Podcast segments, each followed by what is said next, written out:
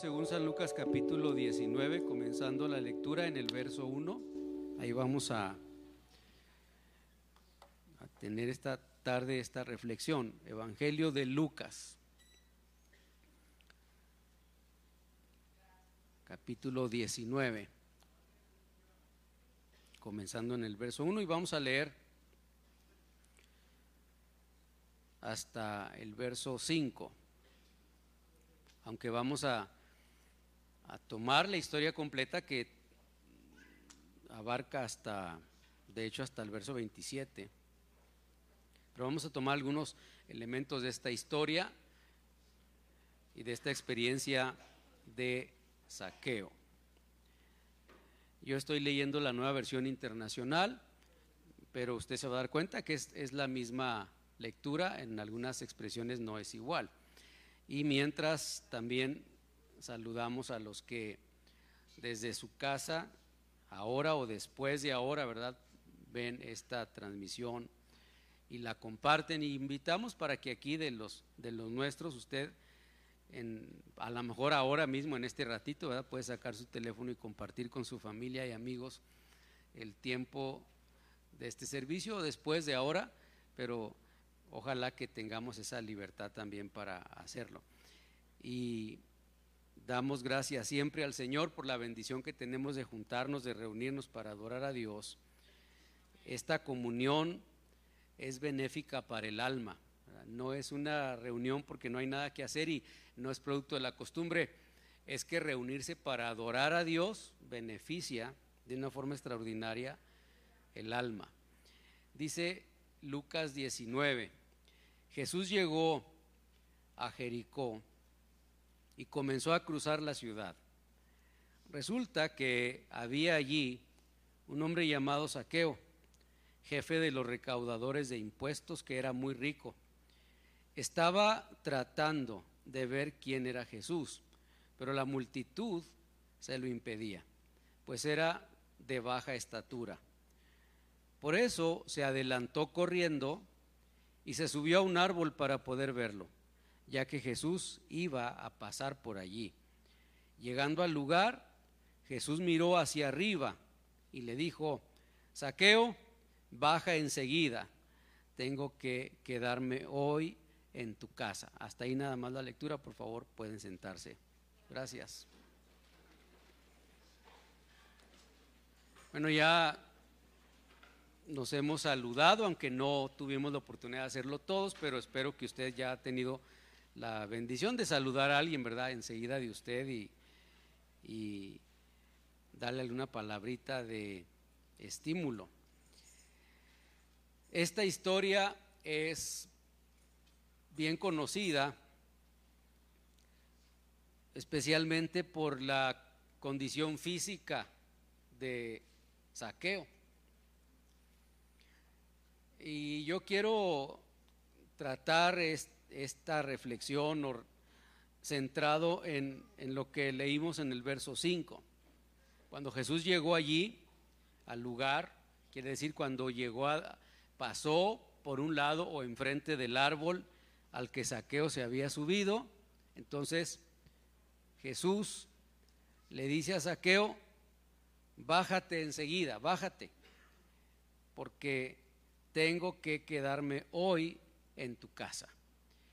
Y esta idea, esta expresión, esta situación trastorna la vida de saqueo. Pero para entender un poquito mejor eso, es necesario considerar toda la historia.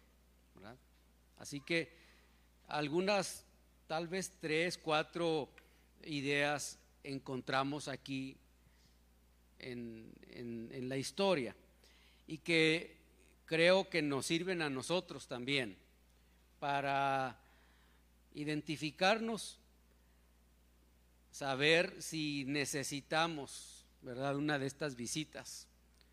Jesús dice, yo necesito ir a tu casa. ¿Quién es Saqueo? Saqueo es un hombre que en su búsqueda de Dios, porque es lo que está buscando, identifica en Jesús alguna obra de Dios. Cuando el pasaje nos dice en el texto que se sube a un árbol para poder verlo, cuando el pasaje nos dice que está tratando de ver ah, quién es Jesús, es porque Saqueo tiene una pretensión. Jesús no es un personaje que alguien como Saqueo querría conocer. Jesús es un hombre que está en esos días dándole conflictos a los sacerdotes de la época. Jesús es un hombre que en esos días está en el reporte de Lucas especialmente condenando muchas de las acciones de los ricos, de los poderosos. Jesús es una amenaza para el gobierno y el pueblo. Entonces, tratar de descubrir, de ver quién es Jesús y hacerlo desde esta perspectiva. Porque Saqueo no es una persona que no tenga toda la capacidad para en el momento que decida ir a buscar a Jesús a donde sea. Tiene dinero y seguramente tiene siervos a su cargo y tiene cosas para poder ir y, ver y, visitar a Jesús en cualquier parte. Hay, muchas cosas que, que reflexionar sobre eso, pero Saqueo no tiene interés de convertirse en un discípulo. Saqueo no está buscando ser un seguidor constante, diario de Jesús. Saqueo no quiere pertenecer al grupo de los apóstoles. Saqueo no, nada de eso. Esta idea del texto en la narrativa está tratando de ver quién es Jesús y, se sube eh, a un árbol para poder verlo. Esta idea de verlo es, es que quiere ser testigo de ciertas cosas. Es muy posible que Saqueo quiera ver cómo suceden los milagros, a lo mejor. Él está curioso por, por ver qué cosas hace ese hombre, cómo trata a la gente. Tal vez está con la curiosidad de, de, saber si se acercara un leproso entre la multitud, ¿cómo es eso que él sana? ¿Cómo pasa eso? ¿En qué momento el enfermo queda sano? si se acercara un ciego allí ahorita este ratito, yo quisiera estar cerca para mirar cómo le hace para sanarlos, qué palabras dice, qué acciones toma, qué medicina, qué hierba les da, ¿verdad? ¿Qué, qué les unta? Qué, ¿Cómo los trata? ¿Por qué es tan atractivo? ¿Por qué hay una multitud que lo sigue? ¿Por qué a donde llega la gente se, se, se, se junta para oírlo? ¿Por qué ese interés de oír lo que dice? Eso es lo que está buscando nada más. No, no está buscando, vuelvo a repetir, convertirse en un gran seguidor, no está buscando eh, abandonar la vida que lleva. Y en esa búsqueda, Saqueo tiene una complicación, o muchas complicaciones, tiene estorbos cosas que no lo dejan, que no le permiten. La narrativa en el texto nos dice que algo que le estorba es su trabajo. Saqueo no es un recaudador de impuestos. Saqueo es jefe de recaudadores de impuestos. En esos días el gobierno romano ah, subastaba estos trabajos, lanzaba una convocatoria, ¿verdad? Algo como decir, estamos necesitando un recaudador o recaudadores para tal comunidad. Y entonces los hombres ricos de, esa comunidad, los que tenían suficiente solvencia económica, ricos, porque no era un trabajo para cualquiera, le decían al gobierno romano, yo pago por, ese, por tener ese trabajo para mí, yo pago tanto dinero. Y si salía otro que tenía interés y más dinero, decía, pues yo pago tanto. Y así empezaba la subasta hasta que el que más dinero pagaba por el trabajo, a ese se lo daban. Y eso hacía un recaudador. Invertía una fortuna en comprar el trabajo, lo compraba. No era una solicitud de empleo, compraba el trabajo. Y ahora que lo tenía, entonces sí, recuperaba a través de la extorsión y el robo y la corrupción todo lo que había pagado y más. Se enriquecía, más todavía. Porque no había un control así preciso de nadie estaba vigilando que cobrara tanto y cuánto y que fuera fiel y demás. No, eh, robaba, simplemente robaba, se quedaba con el dinero y pagaba algo al gobierno y luego se enriquecía, extorsionaba a unos más, a otros menos, cobraba lo que quería y cuando quería y como quería.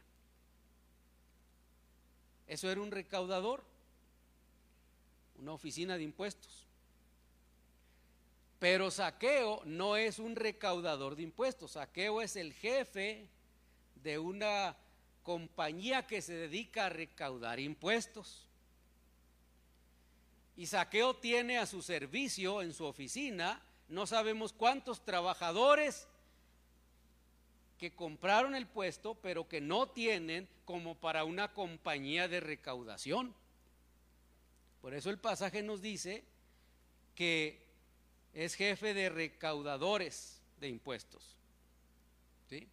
Tiene no sabemos cuántos. Y eso le da a Saqueo la siguiente posición. Y dice el pasaje, y era muy rico, no era rico, era muy rico.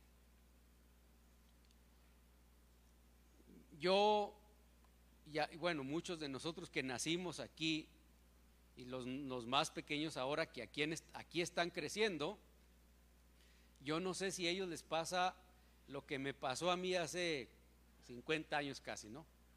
Cuando yo oí hablar de saqueo, ¿verdad? Y aquí aprendí, saqueo era chaparrito, así, ¿se acuerdan? Los que no, ya no se canta, se me hace, pero que vivía en Jericó. Y cuando Cristo pasó por ahí, se subió a un sicomoro, como yo no sabía que era un sicomoro, y el, el canto no dice un árbol, dice sicomoro porque así dice el texto, cuando estábamos chiquitos no entendíamos bien y decíamos se subió y se acomodó.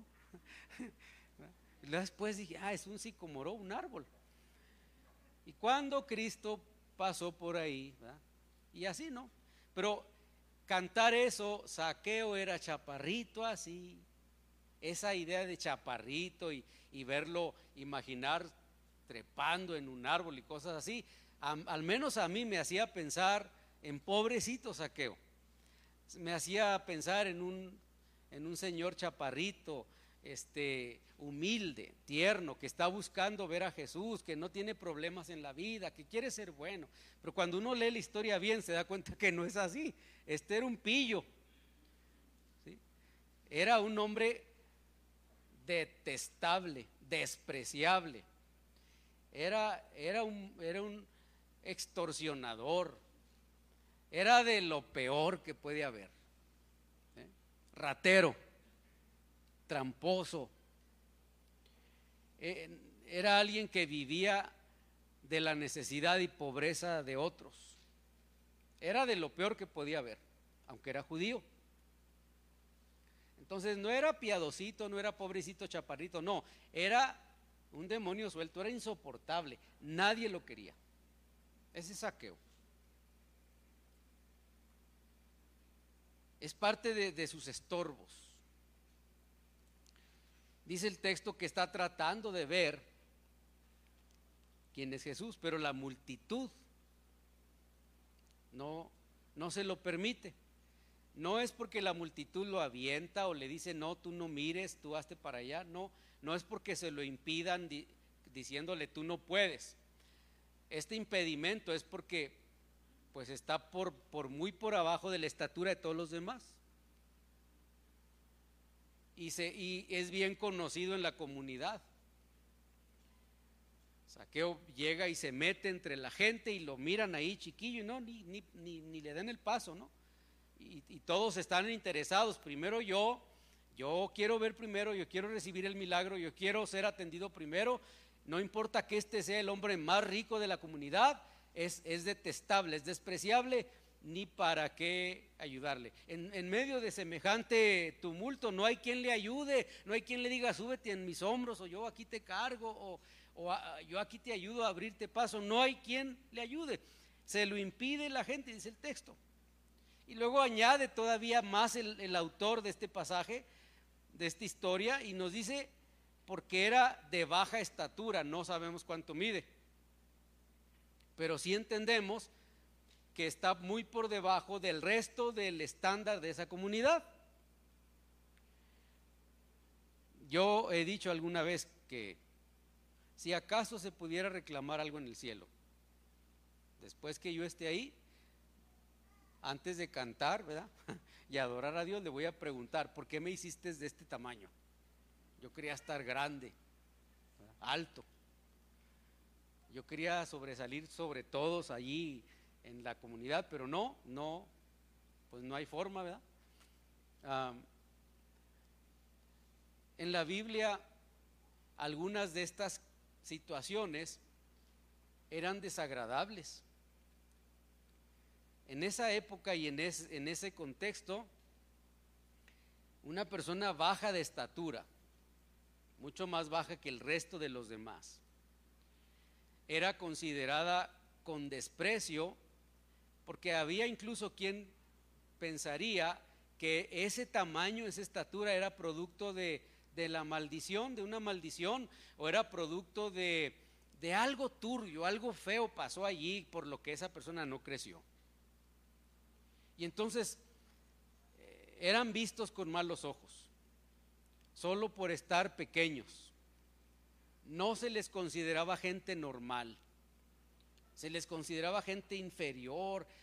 Eh, se llegó incluso a creer que su pensamiento y sus ideas eran del tamaño de su estatura. ¿Verdad? En un tiempo en el que no había psicólogos como hoy, pero había quien creía eso. Esa persona chaparrita, su pensamiento es muy chiquito.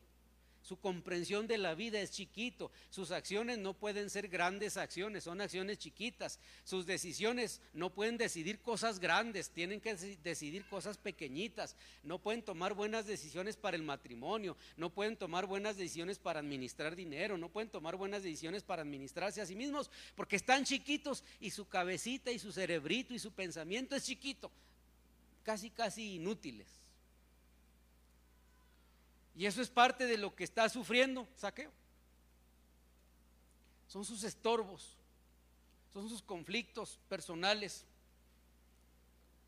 Y añadido, por supuesto, a eso, por lo que se lee en la lectura, es que, o lo que se tiene en el resto de la historia, es que, eh, como ya dije, es despreciable, se le considera pecador entre los pecadores, el más grande de los pecadores en ese pueblo.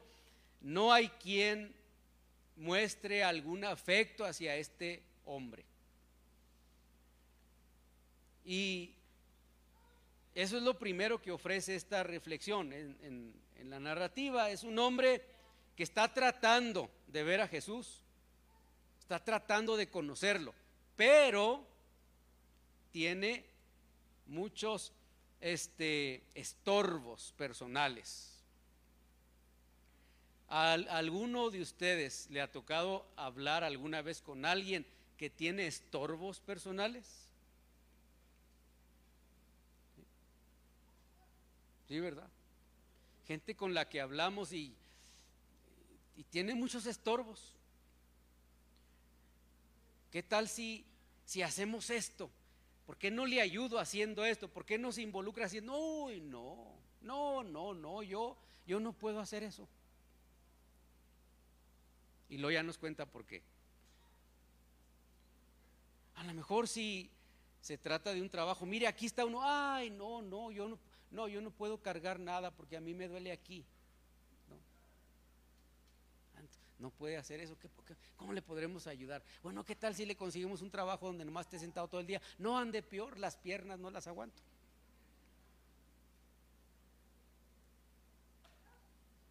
Y así, ¿verdad? Y, casi cualquier cosa que uno dice, uh, yo no puedo hacer eso.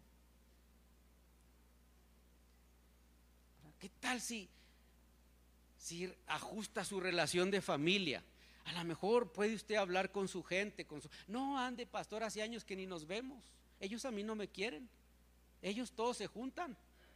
Pero a mí no crea que me quieren.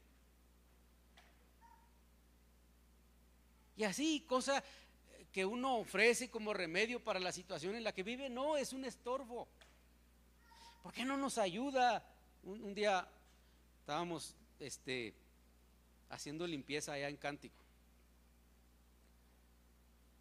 Y ya estábamos con la lista, ¿verdad? A ti te toca, a ti te toca, a ti te toca. Entonces Eli le dijo a una de las muchachas, a ti te van a tocar las ventanas. Uy, no, dijo, no te lo recomiendo, yo soy mala para limpiar vidrios, dijo.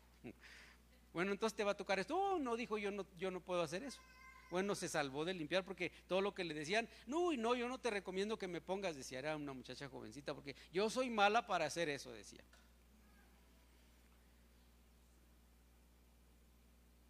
Otros, sus estorbos no son simples justificaciones para salvar una responsabilidad, otros sus estorbos son conflictos emocionales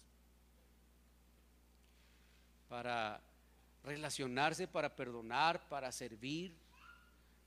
Otros sus conflictos, sus estorbos son de carácter espiritual, porque la Biblia enseña en todas partes que el Señor busca adoradores, dice la Biblia, que le adoren en espíritu y en verdad. Jesús le dijo a la samaritana, pero no se puede adorar a Dios si primero no se sujeta a su voluntad. Uno obedece a Dios primero, obedece a Dios, luego se sujeta a la voluntad de Dios, porque sujetarse a la voluntad de Dios, sujetar mi voluntad a la de Él, es permitir que Dios me, me abrace, me sujete, ¿verdad? Por eso dice Santiago, sujetaos pues a Dios, resistid al diablo y qué, y huirá de vosotros, porque cuando yo me dejo y que Dios me sujeta, pues ya no hay forma de que yo haga mi voluntad, ¿verdad? Allí estoy apretado por Él, sujeto por Él, pero si me suelto, oh, yo pateo y, grito y hago y deshago y, y, cosas por el estilo, pero me dejo en las manos de Dios. Pero a veces, pues eso cuesta, mis problemas espirituales, mis conflictos espirituales no me dejan obedecer, sujetarme y adorar con libertad. Y si alguien dice, levante las manos con libertad, adore a Dios, tengo estorbos espirituales, porque si las levanto aquí adentro mi conciencia me dice, ay, ay, ay, ay, ¿verdad? Hipócrita, mentiroso. ¿De dónde vienes? ¿Qué dijiste? ¿Con quién hablaste? ¿Te acuerdas? Y luego entonces mejor las bajo y me las meto a la bolsa y hago como que, ¿verdad? Me agacho. Hago así acciones. Entonces, eso es porque tengo estorbos.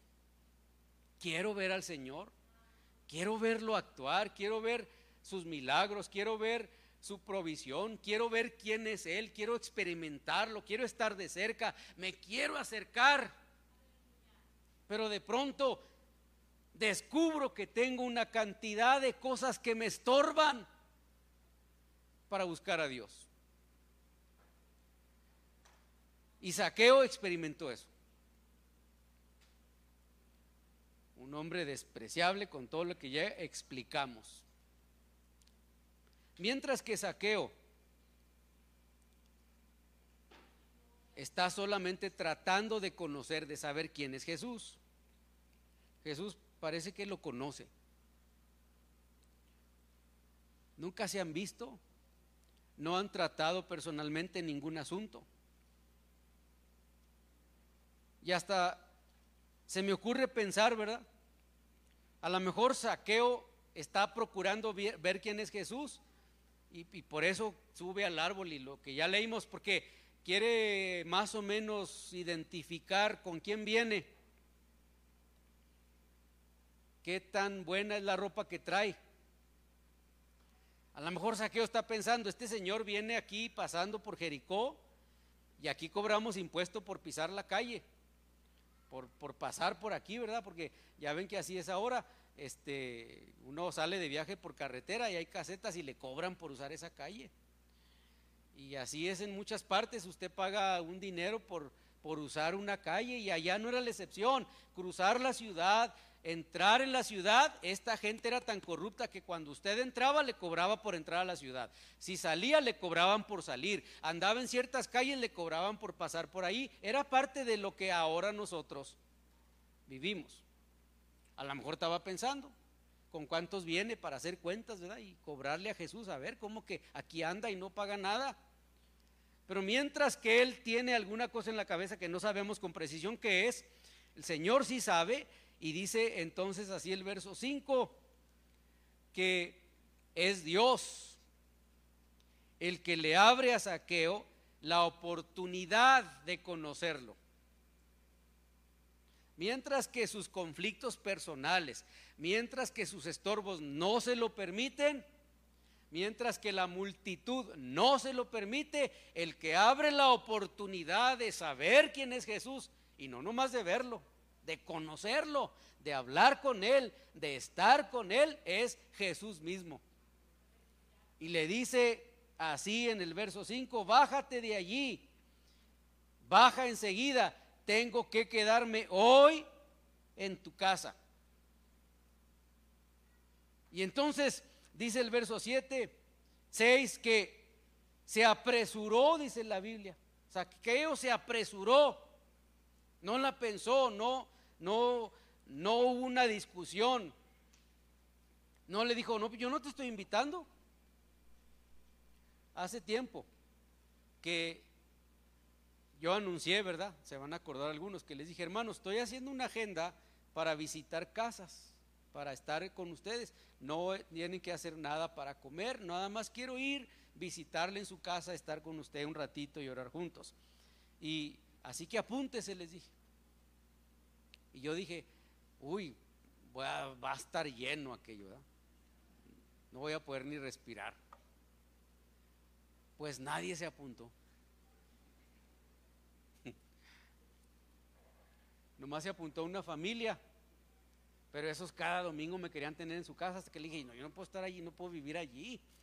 Yo les agradezco tanto su cariño, pero no puedo hacer eso, ¿verdad? Y como nadie se apuntó, yo fui con una familia, le dije, voy a ir a tu casa a tal fecha. ¿Y qué cree que me dijo? Ay, no, no vaya, pastor. Todavía lo estoy esperando. Bueno, la estoy esperando. Porque bueno, tú me dices cuándo. Yo le aviso. Y a veces me acerco, ¿qué? ¿Ya? No, no vaya, pastor. ¿Eh?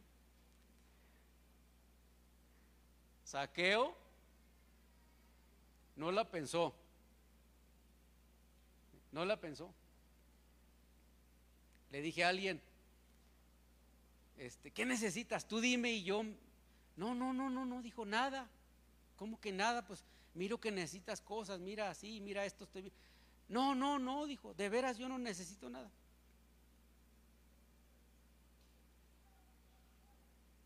Al instante, inmediatamente se bajó de allí dice el texto, y muy contento recibió a Jesús en su casa. Y es muy significativo lo que nos escribe aquí el autor, y muy contento recibió a Jesús en su casa porque es, este contentamiento, este gozo, esta experiencia expresada por Saqueo y registrada por el autor, tiene que ver con una cuestión espiritual. Porque estamos otra vez no me quiero regresar, pero imagine la frustración de una persona que desde que comenzó a crecer y desde su infancia o desde su adolescencia y juventud y ahora edad adulta ha luchado con ese estigma de ser un hombre chiquito, pequeño, distinto de todos los demás hombres, un hombre que no puede trabajar en lo mismo que los demás, un hombre que no tiene las mismas capacidades que los demás, un hombre al que se cree y se piensa no tiene un pensamiento como los demás, sus pensamientos, eso que dijimos ya. Todo eso, enfrentarlo en la vida, enfrentar en la vida el desprecio, enfrentar en la vida el rechazo, enfrentar en la vida eh, todo lo que el resto de los judíos creían de él, un pecador de pecadores, es un corrupto, es un tal, es, es de lo peor que puede haber, vivir así toda su vida, siempre. sin ningún acto de compasión, posiblemente sin nadie que se acerque para darle alguna expresión de, de afecto, nada. Y de repente él que anda tratando de ver quién es ese, ese que trae la ropa sudada y guaraches empolvados y que tanta gente lo sigue, quiero ver cómo hace las cosas, quiero ver cómo los trata, quiero, nomás quiero ver, ese se acerca y le diga, hey, bájate, tengo que ir a tu casa, yo voy a ir a tu casa se está interesando en mí. Quiere ir y, el pasaje es significativo. Entonces, con gozo, muy contento, bajó inmediatamente y recibió a Jesús en su casa. Esa sola expresión de gozo, de contentamiento, es exactamente la misma que aparece en la Biblia cuando dice eh, la parábola del hijo pródigo. Hay tres parábolas juntas allí, la oveja perdida, la moneda perdida y el hijo perdido. ¿Se acuerdan? Y dice que la mujer que pierde la moneda barre la casa y mueve los muebles de 10 monedas, perdió una.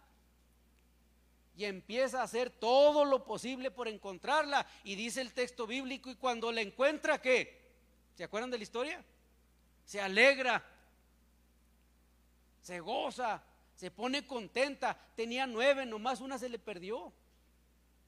Y así está el de la oveja, dice el pasaje, o la, la misma parábola conectada y un hombre en el rebaño tenía 100, una se le pierde y fue y la buscó y se la trajo y cuando la encontró se puso contento. Y cuando el papá pierde al hijo y se le va, el hijo ingrato, malvado, malgasta todo, pero cuando vuelve el papá se pone contento y en los tres eventos existe la misma expresión de gozo, de alegría, de contentamiento, de fiesta por uno que se pierde y es encontrado y aquí el que está perdido es saqueo, el despreciado, el corrupto, el problemático, el que nadie quiere, el que no hay quien se junte con él, el que tiene problemas por todos lados, aunque sea muy rico, el que tiene problemas por su complexión física, el que tiene problemas con su cabeza, con sus sentimientos, es saqueo.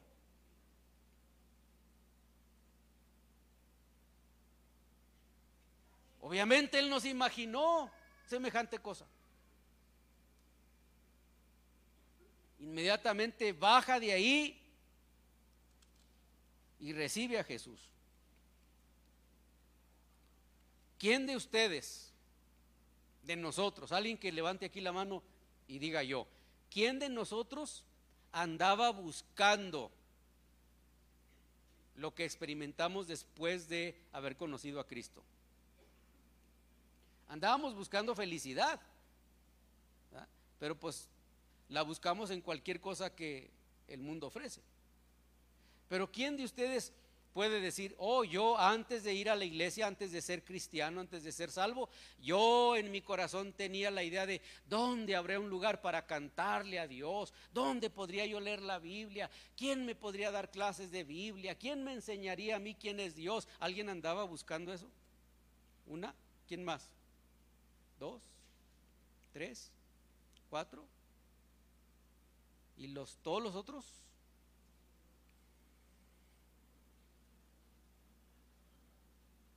Normalmente no, ¿verdad? Casi nunca hallamos gente así. Saqueo no estaba pensando eso. Cuando Jesús llegó a la casa, Saqueo se defiende. Porque no tenemos la historia, la plática completa. Pero ¿qué hace Saqueo? Dice el pasaje que llega Jesús a la casa, recibe a Jesús en la casa. Mientras Saqueo está acá adentro platicando, la gente está allá afuera murmurando diciendo, Jesús entró a hospedarse con un pecador, entró a la casa de un pecador, se sentó a comer con un pecador. La gente que viene siguiendo a Jesús la que venía volada, contenta, feliz, porque anda con Jesús, porque les ha hecho algún milagro, porque han sido testigos de algún bienestar. Esa gente ahora está afuera junto con otros, criticando a ese que hace rato vienen siguiendo. ¿Por qué se junta con ese? ¿Por qué entró a la casa de ese? Es un pecador. Y mientras adentro en la sala, en la mesa, mientras está la comida, saqueo parece el pasaje así, ¿verdad? Así está el registro, sin que Jesús le diga nada. Comienza a decir, voy a regresar todo lo que me he robado. ¿Sí? Regreso todo lo que me he robado hasta cuatro veces más. Regreso todo lo que se robaron las gentes que trabajan conmigo hasta cuatro veces más. Hoy mismo regreso todo lo que me robé. ¿Y por qué hace eso? Porque no hay quien puede estar frente a una presencia como es esta, la de Jesús, la de Dios mismo. No hay quien puede estar frente a esa presencia y no tenga esta reacción de decir, sí, sí, sí, sí, yo soy culpable, yo me robé el dinero, pero ya no quiero hacerlo, ya no voy a robar, lo regreso todo, ¿qué más hago? ¿Qué más puedo hacer para limpiar mi pecado y mi condición? Mientras, mientras que Saqueo andaba entre esa bola de vagos y, gente que no lo quiere y todos los que andan en la multitud, unos buenos, otros malos. Mientras Saqueo sigue robando dinero, mientras llegan sus amigos y le reportan, aquí está el dinero. Mientras eso y su, su banco sigue creciendo, mientras que su riqueza sigue siendo cada vez más grande y más grande. Mientras abre la ventana y mira la pobreza y el hambre de sus amigos y, enemigos, mientras ve cómo la nación se empobrece por causa de su corrupción, él no tiene ningún interés. Él quiere seguir siendo más rico. Pero cuando se enfrenta con Jesús, cuando se sienta a comer con Él, cuando lo recibe en su casa, inmediatamente se, se, ve, se siente acusado, se sabe culpable y reconoce sus actos de corrupción, no los niega, no le dice yo no tengo nada que ver. Son ellos, es más, yo ni sé, yo acá, yo allá, y a poco eso veniste. No, él dice casi inmediatamente, en, el, en la lectura está así por esa razón, Señor, ¿verdad? Saqueo le dice, mira Señor, ahora mismo antes que esta comida se acabe durante este tiempo, ahora mismo, no va a pasar un mes, no va a pasar un año, no van a pasar tres días, ahora mismo voy a dar a los pobres la mitad de mis bienes, voy a dar a los pobres la mitad de todo lo que tengo. No nada más eso, y si he defraudado, voy a devolver cuatro veces más lo que he robado. No es la posibilidad de que robé, Él está hablando de que lo ha hecho.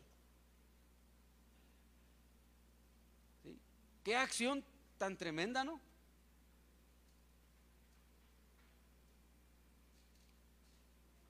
No hizo antes nunca eso. Hasta que está ahora frente al Señor. Y eso nos lleva a una tercera idea y es la comprensión de que en el Señor, en Cristo, hay un, resultado inmediato. Dice el pasaje que Jesús dijo, después que saqueó, dice, voy a regresar todo, dice el 9, hoy ha llegado la salvación a esta casa. Hoy ha llegado la salvación a esta casa. Y luego añade el 10, porque el Hijo del Hombre vino a buscar y a salvar lo que se había perdido, y el perdido ahí es saqueo. Y el que Jesús vino a salvar es saqueo. Pero Jesús no se esperó. Jesús no le dijo, ¿como cuánto te vas a tardar en regresar, regresar todo? Pues mira, Señor, nomás hago cuentas. Aquí busco mis trabajadores, hacemos cuentas y, más o menos vamos a saber cuánto nos hemos robado. Y luego multiplicarlo por cuatro y repartirlo. Y, luego pues voy a ver cuánto tengo, cuántas casas y caballos y, dinero y siervos y voy a, partir eso a la mitad y luego voy a llamar a los pobres, voy a repartirlo, yo mismo voy a salir a la comunidad. Y, pero como cuánto te tardarías en hacer eso, saqueo? O sea, a lo mejor como un año. A lo mejor unos seis meses. Ah, bueno, pues, cuando ya tú hayas cumplido con todo tu compromiso, yo regreso aquí para premiarte. No, no es así. Así no es. Todavía no está regresando nada saqueo. Nomás está diciendo voy a hacer esto. Cuando el Señor se acerca o, el Señor le dice ahí en su propia casa, hoy ha llegado la salvación a esta casa.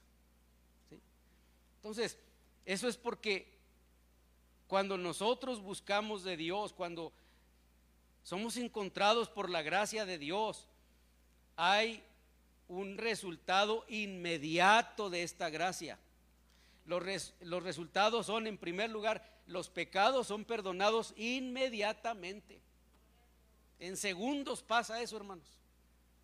El Señor no se espera a que nosotros cambiemos. Si venimos aquí con un conflicto de familia, si venimos aquí con el corazón destrozado, si venimos aquí habiendo hecho, sabrá Dios qué fechoría, lo que haya pasado, y venimos a Cristo y somos perdonados, en ese instante somos restaurados, restituidos, perdonados. El Señor nos espera a que salgamos de aquí a pedir perdón. El Señor nos espera a que salgamos de aquí a dar pruebas a ver si es cierto que no, en el momento preciso que el Señor dice esta expresión da esta palabra, en ese instante la vida es transformada. ¿Sí? Porque llega la salvación, porque llega el perdón, porque llega la restauración. Son acciones producto de ese encuentro. Con frecuencia centramos la atención en saqueo. Pero este pasaje está centrado en Jesús, en lo que pasa cuando Jesús llega, en, el resultado de encontrarse con Él. A lo mejor hay alguien aquí sentado que nada más anda por curiosidad, como saqueo. Les conté de ese, sí les dije hace, la semana pasada, a lo mejor el muchacho ese que dijo, este, vengo a ver si hay yo novia. Y el que le estaba dando interrogante le dijo, ¿usted que viene a eso? Y yo que le pongo una, le dijo. Ya pues ya no volvió, ¿verdad? Hay gente que viene por otros intereses.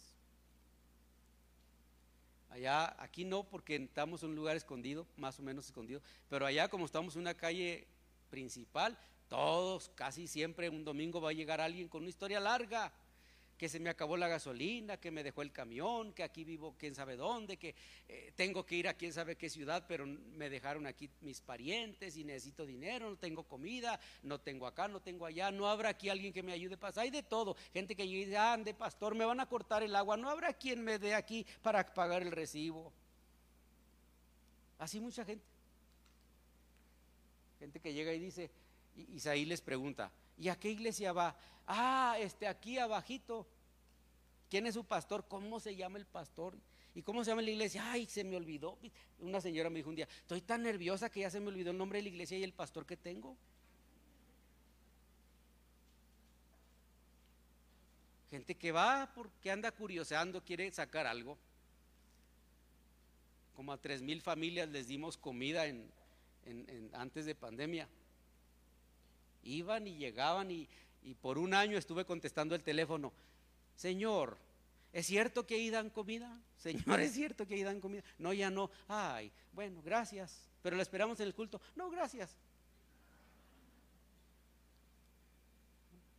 Gente que anda, así estaba saqueo.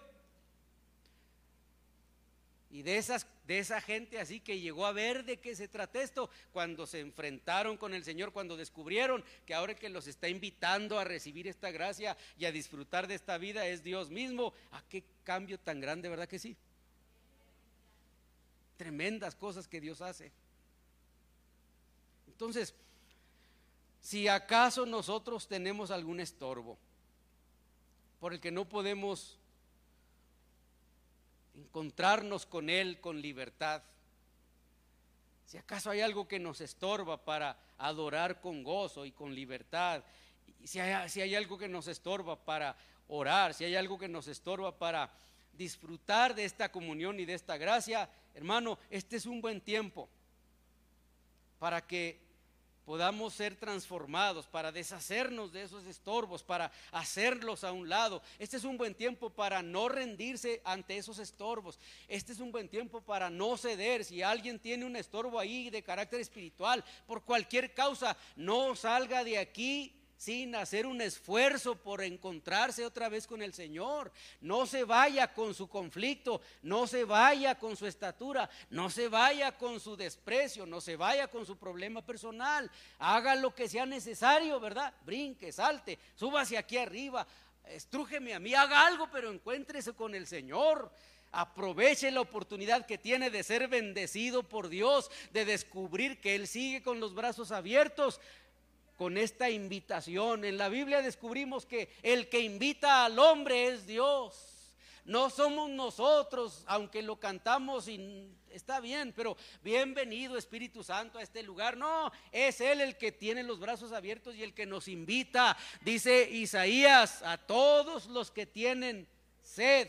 Dice Isaías, venid, comprad sin precio vino y leche, venga y goce de las bendiciones que Dios ofrece. Dijo el Señor Jesús, si alguno está trabajado, cansado, harto de la vida, si ya no haya que hacer, si está desesperado, si está pasando problemas, si tiene los estorbos de saqueo y otros, ¿qué dijo? Vengan a mí todos los que están trabajados cargados, cansados, decepcionados y añádale lo que le está pasando a usted y el Señor dice, yo los haré descansar. Esa es la invitación de Él. Es Él el que invita, es Él el que provee lo necesario, es Él el que restaura todas las cosas. ¿Cómo no me voy a poner contento? ¿Cómo no? ¿Cómo no se va a poner alguien feliz cuando Dios le habla y le dice, te ofrezco esto, te ofrezco libertad, perdón, gozo, bienestar, te lo ofrezco? ¿Cómo no voy a estar contento, verdad? ¿Quién se sentaría a pensar, a ver, no sé si me convenga? Dice Dios que me va a perdonar, pero pues yo me siento rete contento con mis cargas emocionales y mis pecadotes y, y mis inmoralidades. Yo soy feliz así. No, eso no es cierto. ¿Cómo no se va a poner contento alguien que le diga, no importa lo que hiciste, estás perdonado, no debes nada? Por eso bajó corriendo. Y el resultado es inmediato. ¿Quién de ustedes se esperó? ¿O quién de nosotros está todavía esperando a ver qué día Dios me hace sentir algo bonito? ¿Verdad que en el momento que el Señor nos alcanzó, ¿qué experimentamos? ¿Quién se puso triste cuando el Señor lo salvó? Que salió de aquí triste, es que me salvó el Señor y estoy bien, bien triste porque soy salvo. ¿Quién salió de aquí? Estoy bien enojado porque Dios me salvó, me, me perdonó y estoy enojado, frustrado, eso del perdón no me sabe bien. ¿Quién? No, eso no pasa. Salimos emocionados, ¿verdad? Queríamos que todo el mundo supiera y eso no se debe acabar. Entonces, esta es, esta historia nos, nos, nos identifica bien. Queremos orar. Antes de, ya estamos casi terminando con esta reunión, pero queremos orar juntos. Tal vez primero por alguien que, que está pensando en sus propios estorbos en lo que le está pasando, en lo que está viviendo, en, lo difícil, lo imposible. Lo, a lo mejor usted dice, no, pero pues esto que está pasando conmigo no tiene remedio. Es un estorbo, pero no se va a resolver. No, sí, sí se resuelve.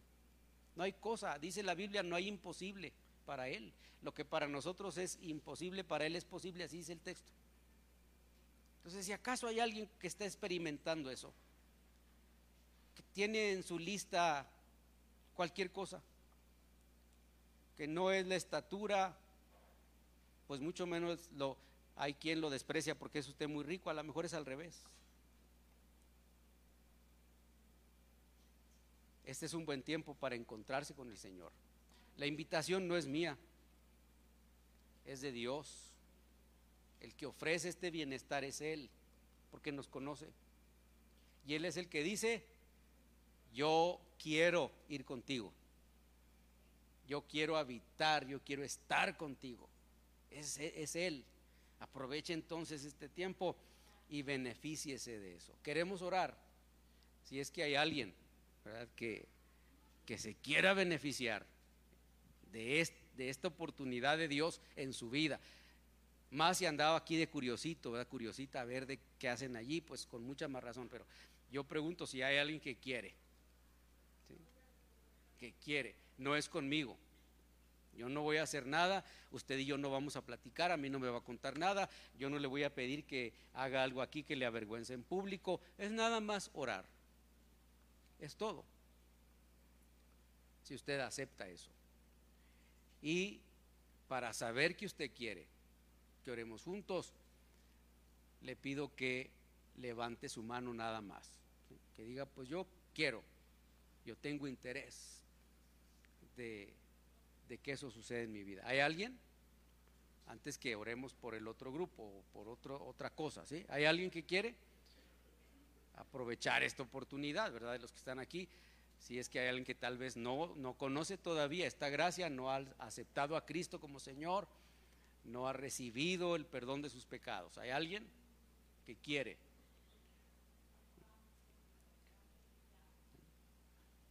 No, no hay. ¿No hay? ¿Quién? Ahí está. Gracias. Vente. Aquí. Si puedes estar ahí parado ahorita un ratito. Hay alguien, creo que alguien más levantó la mano. ¿Sí? Tal vez hay alguien más que viene con este valiente aquí. ¿Hay alguien más?